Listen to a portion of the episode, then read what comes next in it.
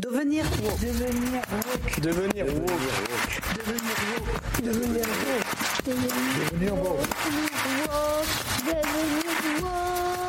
Devenir woke. Devenir woke. Bonjour, moi c'est Géraldine Franck et vous écoutez un épisode du podcast Devenir Woke, le podcast qui témoigne de nos évolutions, de nos remises en question, qui raconte comment on a ouvert les yeux et le cœur pour voir les normes excluantes et les discriminations. Donc je t'explique un peu l'objectif du, du podcast. Moi, mon idée, euh, c'était à travers des récits de personnes qui ont vécu des choses, Mhm. de pouvoir témoigner du fait que des personnes ont évolué vers plus d'inclusivité. Ouais. Mais pas que vis-à-vis d'autres personnes, aussi vis-à-vis d'elles-mêmes. C'est-à-dire que tu as des pensées qui sont euh, limitantes et, euh, et qui euh, t'empêchent d'accepter les autres, mais aussi de t'accepter toi-même. Mhm. Et, euh, et de pouvoir euh, raconter qu'en fait une évolution est possible à tout instant de la vie. Mon hypothèse, c'est aussi un petit peu de me dire que bah il y a peut-être des gens qui pourraient être plus inclusifs, mais qui ont une certaine, euh, enfin des idées préconçues et qui ont un peu du mal à s'en défaire et qui ont du mal à accepter que c'est pas grave d'évoluer et de montrer que bah, qu'il y a d'autres personnes qui ont pu Mhm. avoir des pensées euh, soit excluantes, soit limitantes Mm. et qui, à travers des expériences de vie, ont pu évoluer et que en fait, ça leur a apporté du plus de Mm. pouvoir s'ouvrir pour elles-mêmes et pour d'autres. Et toi, ton histoire, moi, je l'aime beaucoup, je l'ai déjà entendue plusieurs fois. Euh, donc déjà, pour te présenter, ce serait peut-être un bon début. Mhm. Donc toi, tu t'appelles Charlotte Mhm. et on s'est euh, toutes les deux connues dans un groupe d'action féministe qui s'appelle La Barbe. Et qui a été un moment assez fondamental euh, pour nous toutes. Mm. Et d'ailleurs, parfois, je me demande, tu vois, si la fondatrice de la Barbe, qui en est partie avant que l'aventure de la Barbe ne se finisse, a conscience du fait que pour beaucoup d'entre nous, ça a été un espèce de catalyseur incroyable dans nos vies. Ouais.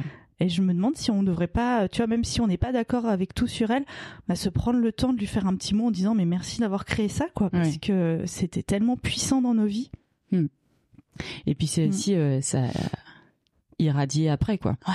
C'est euh, enfin on, a cette expression à la barbe, hein, on dit euh, barbu un jour, euh, barbu, toujours. J'adore. Et euh, où on a appris à compter Ouais. et on ne sait plus ne plus compter Mm. dans tout et tout le temps. Mm.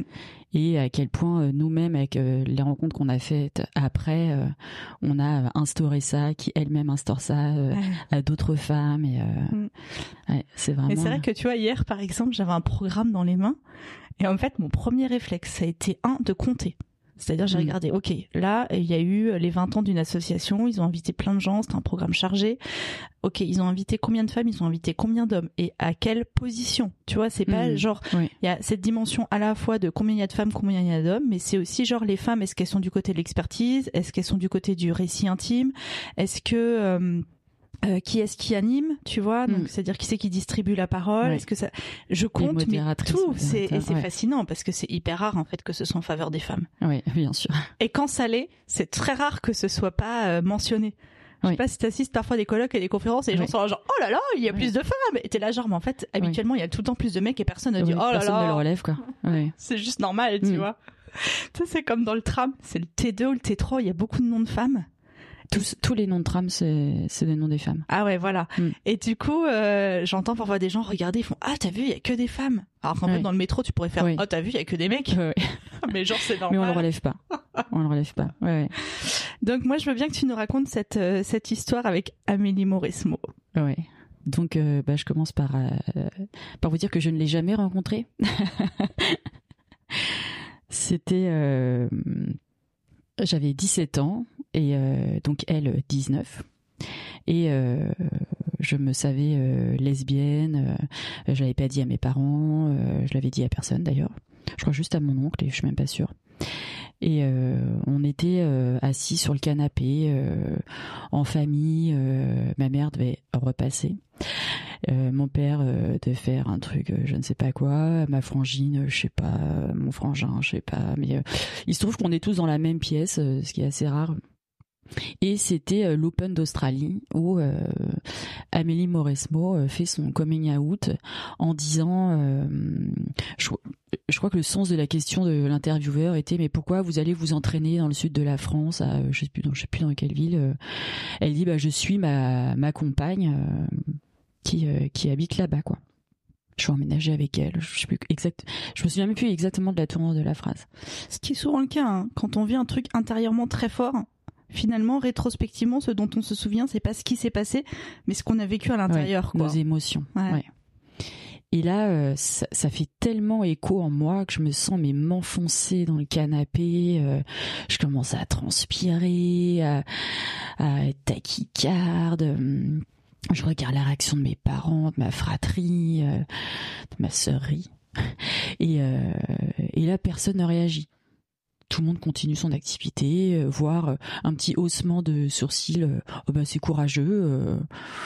Donc c'était hyper. J'étais moi énormément chamboulée alors que pas du tout. Cette, cette discordance entre nos, réactions. Donc ça, ça me rassurait. Euh, mais en même temps, euh, n'ayant jamais eu de, de modèle euh, lesbien, c'était la première fois que j'étais confrontée. Je crois que je connaissais à peine ce mot, quoi. Je savais que j'avais toujours, toujours été attirée par des, par des femmes, par euh, et, euh, et là de le dire comme ça devant des médias, je trouvais ça incroyable. Le truc était totalement fou, quoi. Et euh, et là, ce dont je, la, la première chose que je me dis, euh, et pourtant j'ai grandi à Bagnolet, donc à 500 mètres du panneau Paris, euh, avec des parents plutôt euh, progressistes, pas, pas complètement progressistes, plutôt, euh, c'est des deux parents communistes, euh, mais du coup on sait très bien qu'ils ne sont pas féministes, ça se saurait. Et, euh, et là je me dis, on est au moins deux. Et c'est incroyable de se dire ça, quoi. Ouais. C'était euh, aujourd'hui j'ai seule, quoi. 41 ans, Ouais. donc c'était pas euh, non plus. euh, c'était ma grand-mère m'a raconté. euh, donc c'est, je trouvais ça complètement fou. Et quand j'ai raconté ça, je sais plus si c'est toi qui m'as fait cette réflexion là ou une autre euh, copine. Donc je raconte, euh, je raconte cette euh, cette histoire qui a été tellement marquante dans ma vie.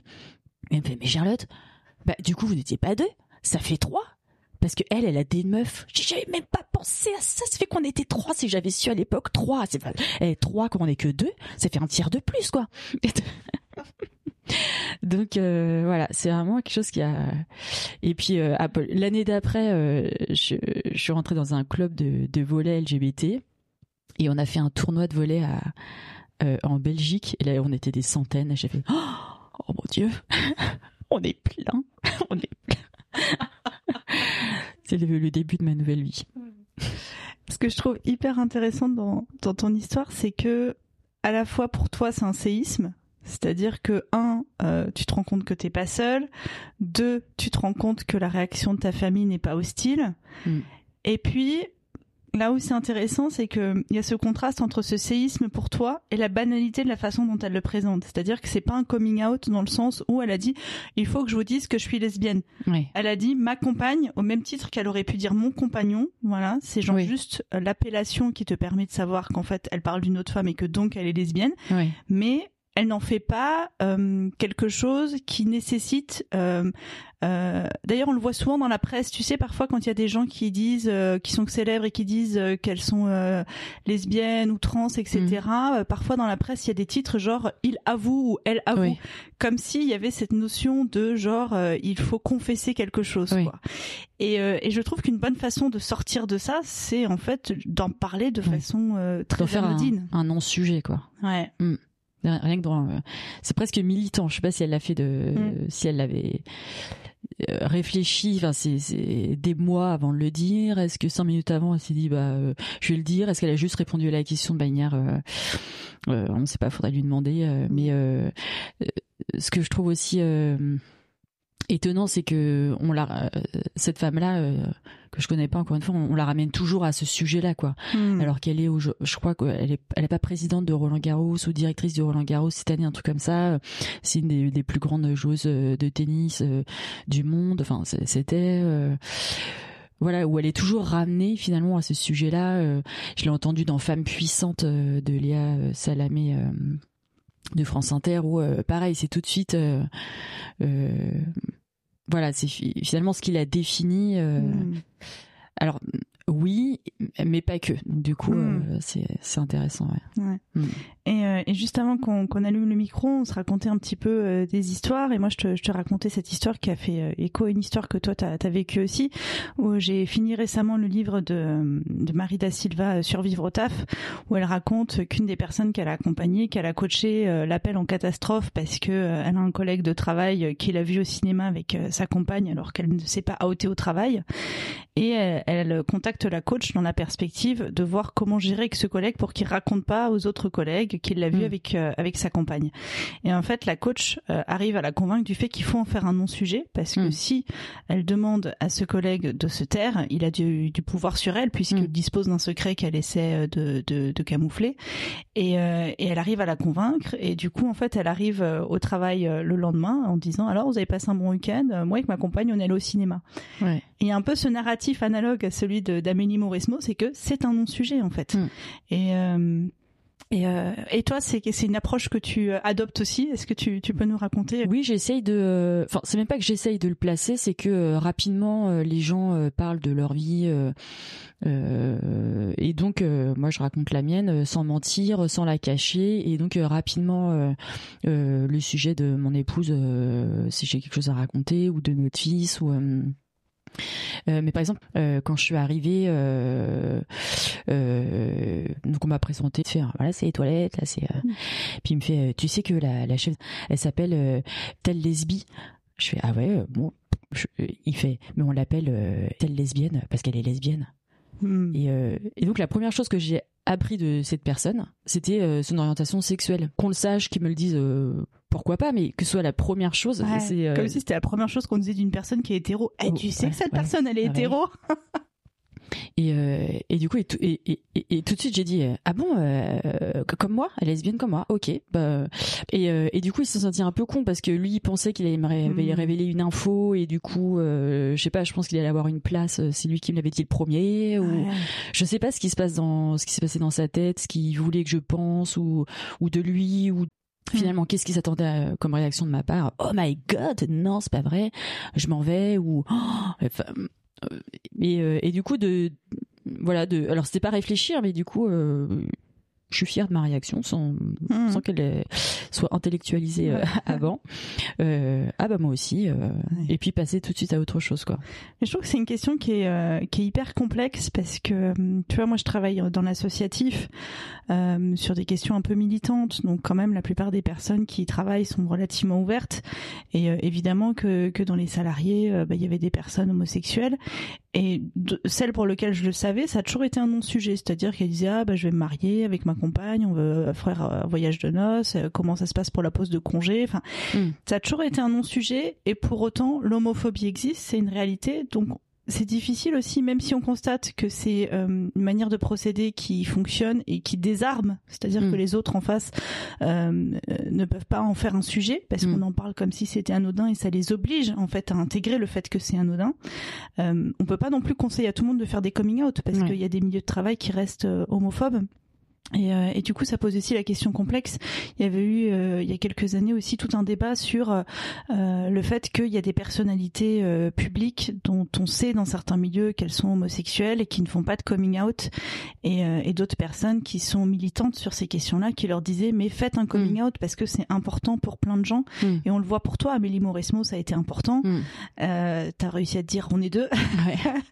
Et, euh, et qu'est-ce qu'on peut donner comme conseil, tu vois, qui, qui tiennent compte du fait que euh, à la fois il faut banaliser, normaliser, et à la fois l'homophobie c'est une réalité et on peut pas forcer les gens à aller s'y confronter, quoi. Alors bon, déjà, je pense qu'il faut pas forcer les gens. Enfin, c'est euh, quand même euh, le consentement, c'est un peu la base de, de tout. Quoi.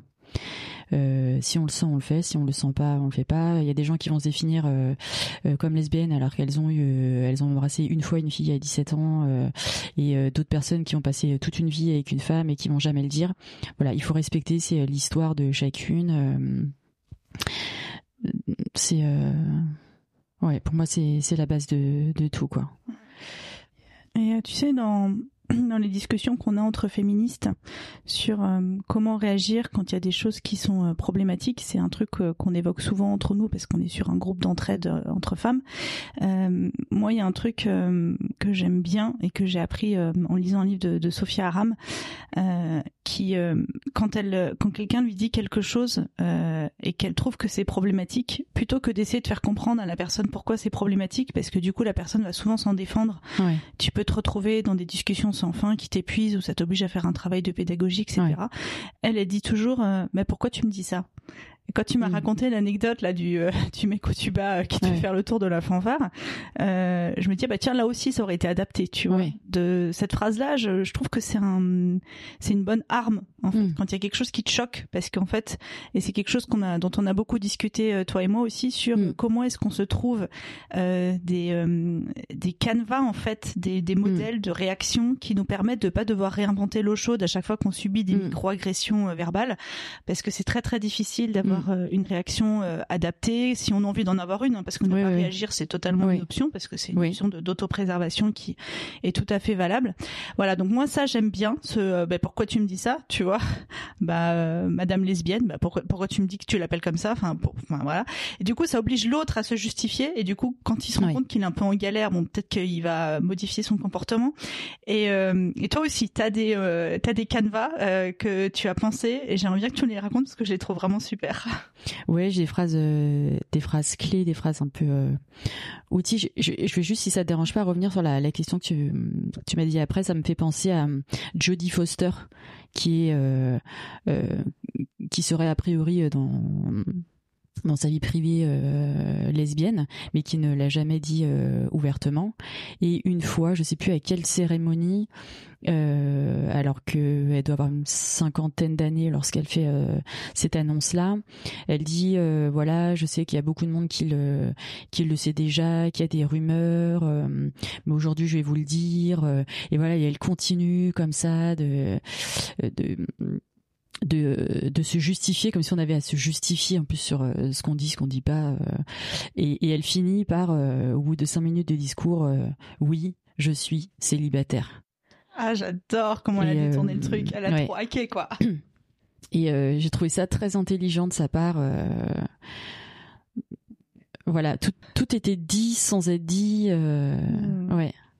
Voilà, ça m'a fait euh, ça m'a fait penser à ça. Et, et aussi on nous demande oui aujourd'hui pourquoi euh, euh, par exemple je suis partie en en Grèce euh, cet été et la notre logeuse c'était une française et elle nous demande un soir on- elle vivait juste au-dessus on lui on lui, on lui dit si elle veut prendre l'apéro avec nous. Et euh, elle nous dit euh, je, je voudrais vous poser une question, les filles, mais j'ose pas. Alors vous me dites si vous voulez pas répondre. euh, Si euh, on fait, bah vas-y, Martine. Hmm. Elle fait, bah en fait, au téléphone, une des premières choses que vous m'avez dites, c'est on est un couple de femmes. Et et je voudrais savoir pourquoi vous, vous- pourquoi vous le mettez en avant pour louer une maison de vacances. Et on fait bah parce que euh, donc toi ça te pose pas de problème Martine euh, tant mieux euh, mais sache que ce n'est pas du tout le cas encore de beaucoup de personnes. Mais j'entends encore aujourd'hui mais c'est bon l'homosexualité c'est complètement acquis c'est un non sujet c'est complètement rentré il y a un personnage gay dans toutes les séries alors oui c'est beaucoup plus accepté et je pense qu'il y a qu'il y a en Occident plus de personnes comme moi de 20 ans qui se disent ah ben on, est deux parce que les personnages homo sont beaucoup plus euh, visibles mais euh, on a déjà par exemple avec euh, avec mon épouse qu'on s'est installé ensemble il y a eu un, un appartement qu'on n'a pas eu euh, quand ils se sont rendus compte qu'on n'était pas euh, coloc Hmm. qu'on a donné euh, qu'un seul rib et euh, il nous avait fait visiter la cave. Enfin, je vous raconte pas la visite, mais on nous avait fait comprendre que c'est c'était c'était pour nous. Et quand on fait bah il est où l'autre rib? On fait bah non c'est un compte commun. Ils font ah bon vous n'êtes pas coloc? J'ai envie de leur dire et puis il y a qu'une chambre. euh, Hmm. non, on n'est pas coloc. Ah bon, bah on vous rappellera. euh. Et euh, on s'était dit pendant plusieurs jours avec mon épouse, c'était vraiment un appartement qu'on aimait bien, qui était dans le quartier vraiment à Montmartre. C'était super beau, une petite une petite impasse. Voilà, on n'aurait pas dû le dire, on n'aurait pas dû le dire. Et puis, à, à- à force de se le dire, on se dit mais si, on a bien fait de le dire parce qu'on n'a pas donné d'argent. Euh, à des homophobes. Mm. Donc non seulement on va le dire, mais c'est la première chose maintenant qu'on va dire. Si ça te pose un problème, on n'a pas de thune à te donner. Et donc dès qu'on loue euh, un, un, une maison de vacances ou qu'on va dans un hôtel, on le dit. Et comme ça, non seulement il n'y a pas de malaise quand on arrive, Mm. et, euh, et nous, Ouais, toi, ça te préserve de réactions hostiles. exactement. Ça te préserve effectivement de, de filer du fric à des gens qui t'as absolument pas envie d'en donner. Ouais, Ouais. c'est super. Et donc euh, voilà, ça m'a fait penser euh, parce que elle était un peu. euh, c'est vrai que quand ça pose pas de problème, enfin quand c'est un non sujet, ça peut paraître étonnant, mais au moins on est sûr de passer un bon moment quoi. Hmm, Que ce, que ce soit pas un- ex- que ce soit effectivement pas un sujet. ouais. Mm. Et je veux bien du coup qu'on revienne sur l'autodéfense parce que j'adore trop ta technique pour qu'elle reste. Ouais, alors en fait, elle m'est, elle m'est venue, c'était mon épouse qui était un, elle est radiologue à une, une conférence euh, euh, sur, où il y a des cas cliniques euh, d'imagerie et euh, c'est une experte ou un expert euh, qui dit voilà euh, cette personne-là avait euh, tel symptôme, euh, euh, voici les images, à quelle euh, pathologie ça vous fait penser, euh, qu'est-ce que vous en déduisez suivant euh, ces images, que ce soit de scanner, d'IRM, de et donc là, le cas clinique euh, qui était euh, présenté, c'était une patiente euh, qui souffrait de douleurs abdominales. Euh, bon, après, moi, je m'y connais pas trop euh, en imagerie, mais euh, voilà, avec avec des images médicales euh, de l'abdomen. euh. donc le sujet est débattu. euh, bah moi, suivant cette image, telle densité de quel truc, euh, je pense à telle pathologie. L'expert dit euh, euh, oui, effectivement, mais ça n'explique ça n'explique pas les douleurs de les douleurs et il fait quoique comme c'est une femme euh, genre on- genre les femmes se plaignent tout le temps ou euh, Hmm. exagèrent tout le temps elles sont hystériques euh, Oui, Donc- c'était pas du tout dans une optique de euh, on prend en compte des spécificités féminines qui nous permettraient de constater que blablabla. C'était vraiment un truc hyper sexiste. C'était vraiment hyper sexiste, hyper Ouais. condescendant. C'était dit comme ça même la, la façon Ouais. dont il le dit, c'était vraiment. euh, alors non, alors je- euh, en, en gros, il, il dit à, à la personne qui répond, euh, bah non, c'est pas ça parce que du coup ça n'explique pas les douleurs, donc c'est pas cette pathologie. Quoi. Mm. Et il en profite pour glisser. Il doit être hyper content lui en plus. Euh, Sa Mhm. petite phrase sexiste, il pense que je sais pas, ça, ça doit le valoriser. Je je comprends pas. Et il dit, c'est dingue, mon épouse dit, j'étais là, moi, dans le public, et il y avait plein de femmes. Il dit, personne n'a réagi. euh, euh, moi, le temps que je cherche euh, une réponse à sa remarque euh, de, sa remarque pourrie, ben, on était déjà passé à un cas euh, clinique d'après, donc j'allais pas ré- réinterrompre la conférence pour dire ça. On a- elle dit, mais c'est chiant de pas pouvoir répondre tout de suite, du tac au tac, avoir une réponse comme ça, qu'on aurait comme un carton. L'arbitre au football, là, tout de suite, on l'a toujours sous la main. On puisse répondre euh, une phrase universelle qui puisse euh, dire euh, tais-toi avec ta remarque sexiste. euh. Et, euh, et quand elle m'a dit ça, je dis, bah, moi j'en ai une et euh, ça marche avec toutes les remarques. Tout de suite, faut les, tout, les couper tout de suite en disant ah bah maintenant qu'on a une remarque sexiste, on va bien faire une, une blague sur les homos quoi, une bonne grosse blague sur les PD. Mais il n'y a pas non. Et du coup la personne ne sait vraiment pas quoi Mm. dire. Et waouh un truc sur les juifs. Ah, une grosse blague sur les juifs, il y a pas ou sur les Mm. noirs, sur les arabes, enfin tout est possible, hein. on peut toujours euh, ou sur les gros ou sur euh, allez, on y va. On y va. On blague sur les juifs et en plus comme ça, je ramène des alliés. C'est-à-dire euh, les juifs et les juifs qui sont dans la salle, euh, les arabes, Mhm. les noirs, euh, les autres euh, personnes homosexuelles, on, on a des alliés et en- et puis c'est hyper euh, provoquant aussi. Euh, et, et le mec a, a honte quoi, il là, il bafouille, c'est bon allez ça suffit. En plus on fait du bruit, lui il veut de nouveau du calme parce qu'il est quand même en train de un truc qu'il a potassé donc on lui flingue un peu son truc. Une bonne blague sur les juifs, une bonne grosse blague dégueu. Et je suis sûre que quand on leur fout la honte comme ça, je pense sincèrement qu'ils ne la referont pas, en tout cas en public. Hmm. Ouais.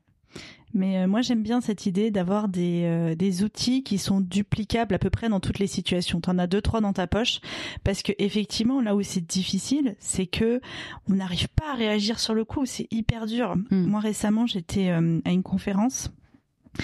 Et, euh, et on parlait de podcast et euh, l'animateur dit que euh, il y a une podcasteuse qui travaille sur les questions de maternité, qu'elle est énormément suivie, que c'est un gros succès. Et euh, à un moment donné, il a cette phrase, il dit euh, bah, les, les personnes qui la suivent, c'est à 95% des femmes, et pourtant, elle a réussi à remplir l'Olympia. Et euh, non, il a dit mais. Il a dit mais elle a réussi à remplir l'Olympia. Et en fait, moi, ce mais, tu vois, il m'est resté Mm. au travers de la gorge. J'étais là, genre, mais quel est le lien? Tu vois, les Mm. femmes sont un public euh, tu vois, comme un autre, elle paye des places. enfin. C'est noble. Et, euh, et du coup, je lève la tête, je regarde partout autour de moi, tout le monde continue à gratter comme s'il avait rien dit de choquant, tu vois. Et bref, pareil, le train était passé, j'avais pas réagi à temps, j'avais pas réussi, j'avais été trop sidérée, etc. Mm. Et en fait, euh, évidemment que je vis des choses qui en termes de sexisme sont beaucoup plus graves que ça. Mais en fait, je sais pas pourquoi, parfois il y a des choses qu'on supporte pas, Mm. euh, qu'on regrette d'avoir laissé passer. euh, Mm. Et trois jours après, j'y pensais encore. Ouais. Et, euh, et du coup, j'ai écrit à ce mec. Tu vois, mais genre ouais. évidemment, comme j'ai toujours peur de que ça suscite des réactions hostiles, que les gens disent que c'est pas vrai, qu'ils s'en défendent, qu'ils expliquent pourquoi ils l'ont dit, mais en laissant, Ouais. laissant, laissant entendre que finalement c'était pas sexiste, etc. Vraiment, j'ai mis toutes les pincettes de la Mm. terre. euh, voilà, je dis ah tu voulais peut-être pas dire ça, mais de fait quand t'as dit ça, moi je l'ai, je l'ai pris comme ça, c'est dommage. Bref, et en fait le mec a hyper bien réagi quoi. C'est-à-dire qu'il a pas du tout essayé de s'en défendre. Il était là genre oh j'ai dit ça, mais quel enfer, quelle horreur. Ouais. il m'a renvoyé un deuxième mail pour me dire qu'il en avait parlé à sa femme, tellement ça l'avait choqué qu'il pu dire ça. Enfin, et moi, ce, cet échange, euh, il m'a fait vraiment du bien parce que je me suis dit, ça va pas fonctionner à chaque fois. C'est pas à chaque Mm. fois que je vais dire à quelqu'un, écoute, là, t'as dit quelque chose de problématique, que la personne va le reconnaître. Mais en tout cas, je n'ai pas le droit de partir du principe que la personne ne va jamais le reconnaître. C'est-à-dire que il faut que je lui laisse le bénéfice du doute. Après, euh, elle peut ne pas le reconnaître sur le coup, et puis un an plus Mm. tard, tu vois, repenser à cet échange, évoluer ou pas. Mm. Mm. Mais en tout cas, moi, ça m'a fait du bien de me dire, ok, là, j'avais pas envie de laisser passer. Mm. Ça veut pas dire qu'il faut être intransigeant à chaque fois, parce Mhm. que après, je trouve qu'il y a une espèce de double culpabilité aussi des Ouais. femmes, euh, beaucoup qui euh, se disent oh là là, j'ai rien dit, Mhm. j'aurais dû, etc. Enfin, bon, euh, on peut pas contrer tout le monde, hein, clairement. Mm. Donc, on, euh, il faut Ouais. choisir ses combats à un moment donné. Puis il y a des moments où on est plus fatigué que d'autres, on n'a pas envie. Parce que je crois que ça demande quand même un effort de l'énergie. Et tu dis sa femme, et tu vois, c'est marrant parce que moi, c'est un mot qui me choque. Ouais, moi aussi, je sais pas, pendant que je le disais, je me disais, mais attends, parce qu'il y a plusieurs personnes qui me l'ont dit récemment, et là genre, ah, mais c'est horrible, et là, je un- viens de le dire. c'est- ouais, ouais. C'est vraiment un truc d'appartenance. euh, Complètement. Ouais, pour moi, c'est, pour moi, c'est le, Parce qu'on dit pas son homme. non. Et, euh, enfin, pas de manière administrative, quoi, en tout cas. Et puis, euh, c'est vraiment, euh, je pense que le, la possession, le sentiment de possession des femmes par les hommes, c'est la base des féminicides pour moi. Hmm. c'est que cette personne-là m'appartient. Ouais.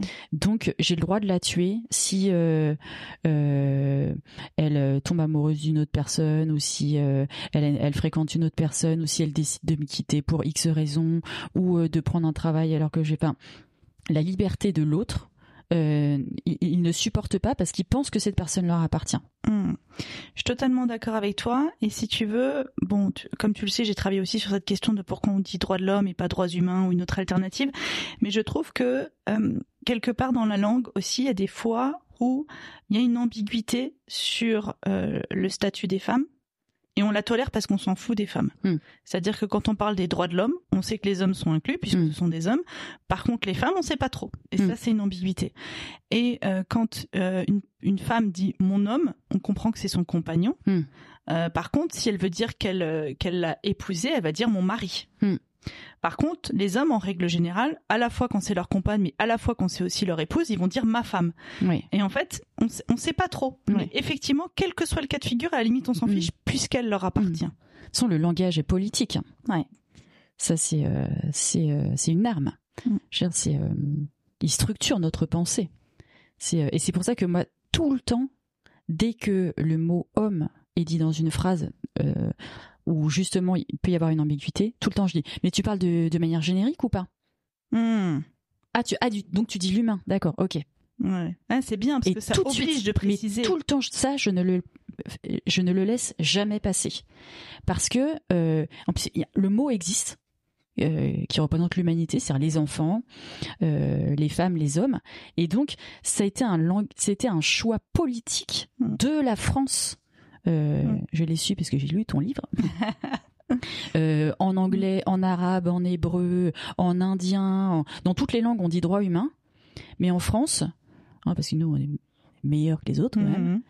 euh, on dit on dit homme, on a on a choisi de dire homme. Oui. Alors, il y a tous ceux qui nous faire le qui vont nous faire le laïus, c'est un H majuscule. Bon bah alors déjà chérie, on- dans le langage on le, on ne le voit pas.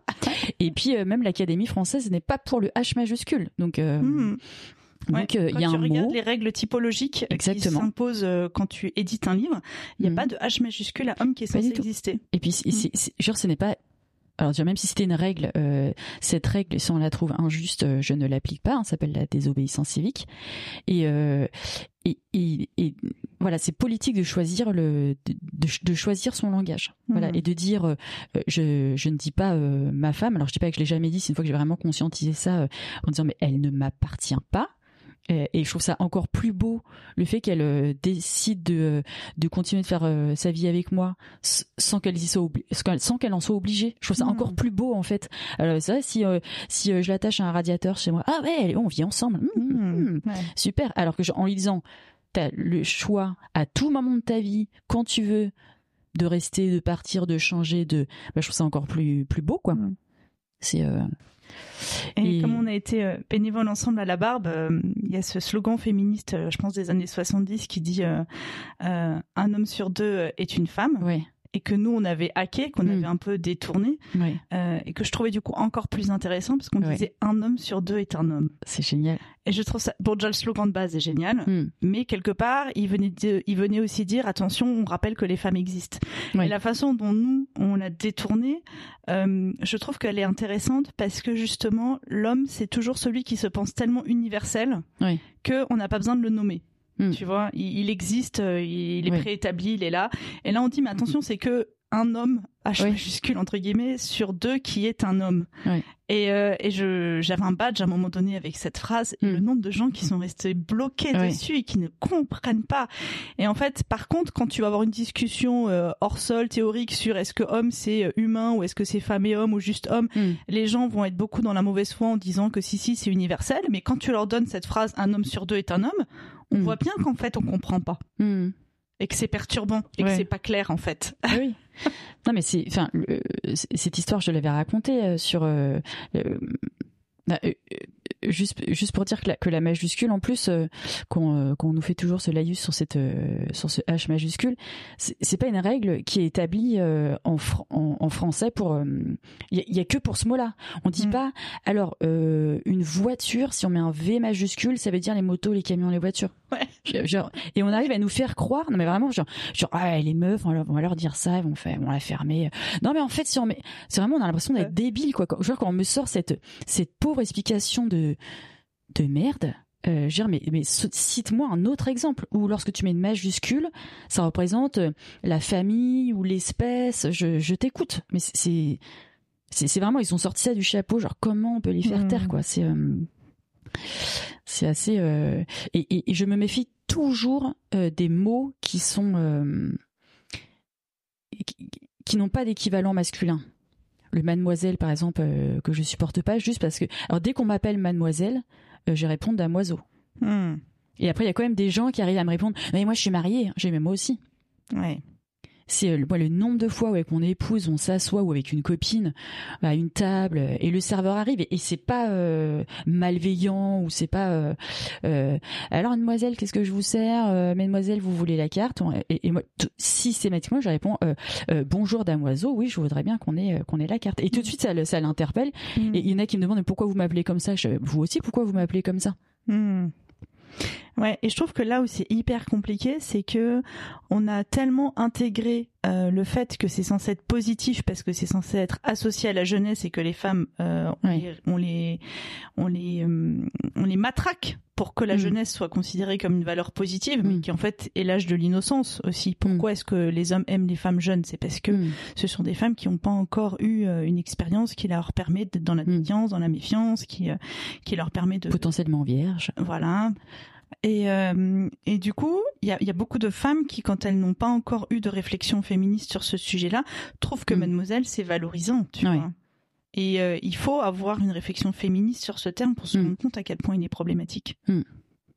Absolument. C'est, euh, Alors euh, c'est drôle parce que déjà dès le départ je me disais comment est-ce qu'on va intituler euh, cet euh, épisode du podcast? Parce que j'étais là genre euh, euh, j'avais envie qu'il y ait Amélie Mauresmo dans le dans, dans le titre parce que euh, parce que j'ai envie de lui rendre famage. Ça Mhm. aussi c'est un, un mot euh, voilà qui a été c'est politique de l'utiliser. voilà qui a été euh, bah, utilisé notamment par Tiffany mais par euh, par d'autres aussi et, et qui est un mot politique effectivement. Mm.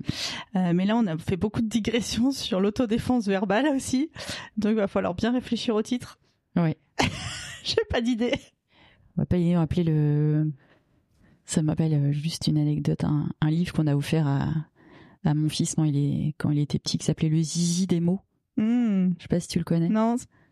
C'est euh, ça explique le, le sexisme langagier pour les petits. Génial. Tous les mots qui euh, justement qui au féminin sont euh, des objets ou des fruits ou des légumes ou euh, et au masculin représentent des individus. Hmm.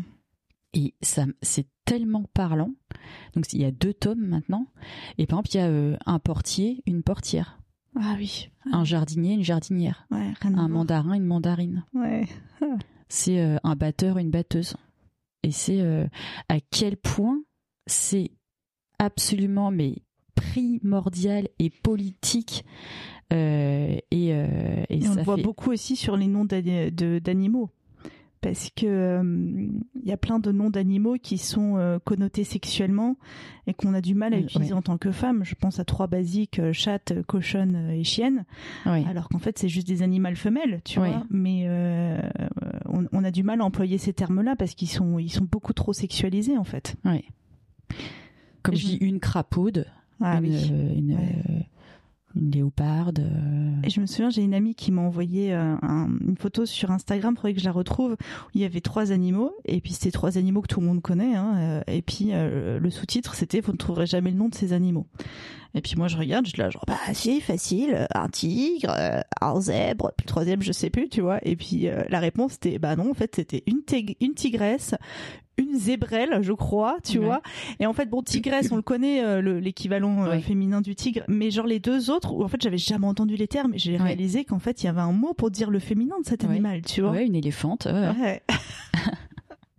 Ouais. C'est vrai. C'est euh, et puis le le fait d'avoir une langue genrée et de ne pas fémini- féminiser, par exemple, les, les noms de métiers, Hmm. euh, peut changer une histoire. Comme je t'avais raconté, c'est cette histoire. Qu'est-ce que tu comprends dans cette histoire de et il y a euh, un père et son fils en voiture Hmm. Je la raconte tout le temps. qui ont un accident. Ouais. Le père meurt sur le coup, euh, le fils, euh, l'enfant est mis à l'hôpital euh, dans un état, euh, il est inconscient, dans un état très grave. Le chirurgien arrive aux urgences et, et, et dit à l'équipe médicale, enfin à l'équipe soignante, je ne peux pas, je ne peux pas l'opérer parce que c'est mon fils. Hmm. Qu'est-ce que vous comprenez? Et le nombre de gens qui m'ont dit, bah, euh, c'était un couple de gays. euh, en fait, il a fou, hein. été adopté, il avait un autre père. euh, Mais tu sais que j'ai fait cette histoire. mais c'est juste que c'était une chirurgienne. C'est Ouais. juste que c'était une femme. C'est juste, c'était sa mère. Tu sais que j'ai donné des cours à un moment donné dans une université euh, et donc je l'ai fait cinq ou six fois. À chaque fois, il y avait entre 20 et 25 élèves. Donc, Mm. grâce au fait que je l'ai fait de façon collective, j'ai fait, j'ai posé cette devinette à plus de 120 personnes. Ouais. Et en fait, j'ai une seule personne qui a trouvé. Ouais. Et effectivement, j'ai la même expérience que toi, c'est-à-dire que les gens pensent à l'homosexualité. Hmm. Ils vont te dire ah bah c'est un couple d'homosexuels où il y a un père qui a adopté. J'ai eu des trucs très farfelus parfois genre euh, bah en fait euh, c'est pas son vrai père mais il a été adopté blabla. Enfin des histoires mais vraiment où les gens ont fait preuve d'énormément d'imagination. Mais le basique genre le chirurgien est une femme, Ouais. je l'ai eu une fois. Et surtout que le basique de c'est un enfant est, est issu d'un couple hétéro Ouais. Mais non, je te jure. Ouais, je te jure, ça existe. Ils étaient même blancs. Oh, tu déconnes. Ah non. oh, c'est bon, on n'a jamais vu cette histoire. C'est euh, non, non, c'est primordial. C'est Ouais. primordial. Euh, Moi, ma chef de service à l'hôpital euh, se fait appeler professeur avec un E. euh, je trouve ça c'est Ouais. super, quoi. Ça fait euh, déjà on le voit à l'écrit, euh, euh, on le voit, ça ça ça s'imprègne dans nos cerveaux, quoi. Ouais. Je me souviens euh, d'une autrice euh, que j'avais sollicitée pour faire partie euh, du euh, jury d'un concours d'éloquence que j'organisais. Et puis euh, moi à l'époque, bon moi j'ai toujours été très en faveur du mot autrice parce qu'on entend le féminin. Mhm. Et euh, j'avais, euh, je voulais respecter la volonté de, de chacune. J'avais invité quasiment que des femmes, et donc je leur demandais comment on voulait être présenté. Et Mhm. pour les personnes qui, qui exerçaient ce métier-là, je leur demandais auteureux, autrice. Puis alors qu'elle avait écrit un livre féministe, elle m'avait dit ah, je, je comprends que des femmes veulent utiliser autrice, mais moi, pour des raisons personnelles, j'ai une histoire compliquée avec ce mot-là. Je préfère auteureux. Mhm. Ça m'avait un peu étonnée. Et en fait, euh, un an plus tard, je l'ai entendu parler d'elle-même et elle disait autrice. Ouais. Et, euh, et voilà, c'est un cheminement aussi. C'est-à-dire Mm. que c'est des mots qui nous ont été euh, euh, tellement interdits. où on nous laisse entendre que c'est des mots qui sont pas beaux, qui sonnent Mm. bizarres, que que Moi, j'adore cette excuse du pas beau. Ouais, À chaque fois, je leur dis parce que cornichon, c'est beau, ouais. ça existe. C'est- ouais. On nous a pas demandé si c'était beau ou pas. Ou je- ah ouais, un cornichon, bah, j'aime pas le mot, alors je vais l'appeler autrement. C'est- comme ça. Parce que que, animatrice, ça choque pas. Présentatrice, euh, ça choque pas. euh, euh, mais là, d'un seul coup, autrice, ça choque. je- Ça choque. Je, je comprends pas. C'est juste qu'on tu vois, par exemple, écrivain, écrivaine, on va te dire, oh, mais Ouais. écrivaine, on t'en veine. Bah, excuse-moi, écrivain, on n'entend pas 20, peut-être Ouais. c'est quoi le problème? C'est- Ouais, s'inventer un problème. Ouais, c'est vraiment des, enfin, c'est des mauvaises excuses, quoi. Mm. Et en plus, on le sait très bien, c'est-à-dire qu'il y a des choses qu'on peut trouver laides. On le voit avec le matraquage musical. Il y a une chanson, tu l'entends une première fois, tu te dis bof. Si euh, la station de radio a envie de mettre cette chanson en avant et qu'il te la passe toutes les heures, au bout d'un moment, en fait, très souvent, tu vas finir par l'apprécier. En fait, Ouais. c'est juste parce que ça t'a créé euh, une habitude.